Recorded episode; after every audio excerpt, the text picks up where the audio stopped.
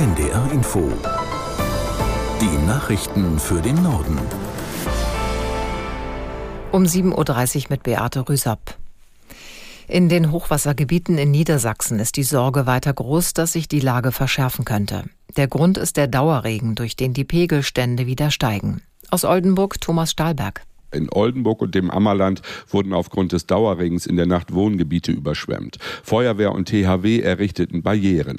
In Löningen im Kreis Kloppenburg flickten die Einsatzkräfte zwei Risse in Deichen. Bei Bremen ragen Bauernhöfe wie Inseln aus dem Wasser. Die Talsperren im Harz haben ihre Wasserabgabe gedrosselt, damit die Flusspegel nicht noch deutlicher ansteigen. Sorgenkinder sind jetzt der Oberlauf der Weser sowie Hase und Hunte im Nordwesten. Hier könnten die Pegelstände der vergangenen Tage sogar noch überschritten werden werden. In Oldenburg warten 850 Menschen darauf, ob der Deich hält oder sie evakuiert werden müssen. Niedersachsens Umweltminister Mayer und Grünen-Chefin Lang wollen sich heute ein Bild vom Geschehen in den Hochwassergebieten machen. Angesichts der dramatischen Hochwasserlage in Teilen von Deutschland gibt es neue Forderungen, die Schuldenbremse auszusetzen. Mehrere SPD-Politiker sprechen sich dafür aus, um die immensen Schäden zu begleichen, die durch die Naturkatastrophe erwartet werden. Aus Berlin Vera Wolfskämpf. Der Bund müsse helfen, ist der SPD-Politiker Andreas Schwarz überzeugt. Er ist Mitglied im Haushaltsausschuss des Bundestags und sagte dem Spiegel, für diese Kosten könnte die Schuldenbremse ausgesetzt werden, da es sich um eine unvorhersehbare Naturkatastrophe handelt. Auch der haushaltspolitische Sprecher der SPD-Fraktion, Dennis Rode, sieht diese Möglichkeit. Ob es wirklich nötig ist, sagte Rode dem Stern, werde nun jedoch genau geprüft. Derzeit verhandelt die Regierung über zusätzliche Schulden, um die Schäden der weitaus größeren Flutkatastrophe im Ahrtal von 2021 zu beseitigen.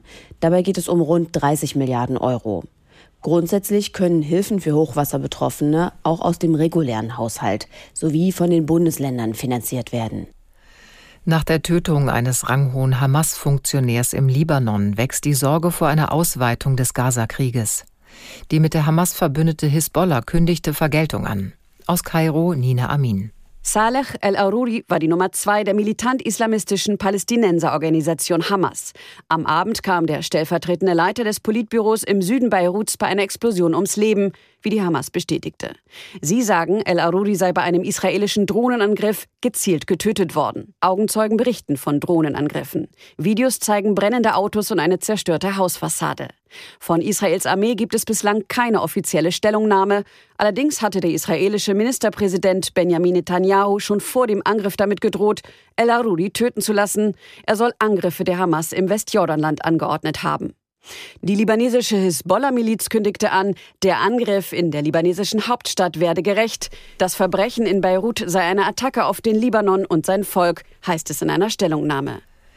Die Ukraine hat offenbar erneut die russische Stadt Belgorod angegriffen. Nach Angaben der russischen Behörden wurden neun ukrainische Raketen und mehrere Drohnen abgeschossen. Auch auf der von Russland annektierten Halbinsel Krim war die Luftabwehr im Einsatz. Laut örtlichen Behörden wurde eine ukrainische Rakete abgeschossen. Schäden oder Verletzte gab es demnach nicht. An der Front ist die Lage gestern offenbar vergleichsweise ruhig geblieben. Der ukrainische Generalstab meldet insgesamt 56 Gefechte. Der Ostbeauftragte der Bundesregierung Schneider hat Forderungen nach einem Verbot der AfD zurückgewiesen. Der Süddeutschen Zeitung sagte der SPD-Politiker, ein Parteiverbot sei sehr schwer durchzusetzen, die juristischen Erfolgsaussichten seien gering. Außerdem wären laut Schneider die Kollateralschäden eines Verbots sehr hoch. Wann man eine Partei verbiete, die einem nicht passe, die in Umfragen aber stabil vorne liege, führe das zu einer noch größeren Solidarisierung mit der Partei. Schneider warb stattdessen für eine inhaltliche Auseinandersetzung. Ex-US-Präsident Trump wehrt sich juristisch dagegen, dass er in einzelnen Bundesstaaten von der Präsidentschaftswahl Vorwahl ausgeschlossen werden soll. Seine Anwälte reichten im Bundesstaat Maine Einspruch gegen den entsprechenden Beschluss der Wahlaufseherin ein.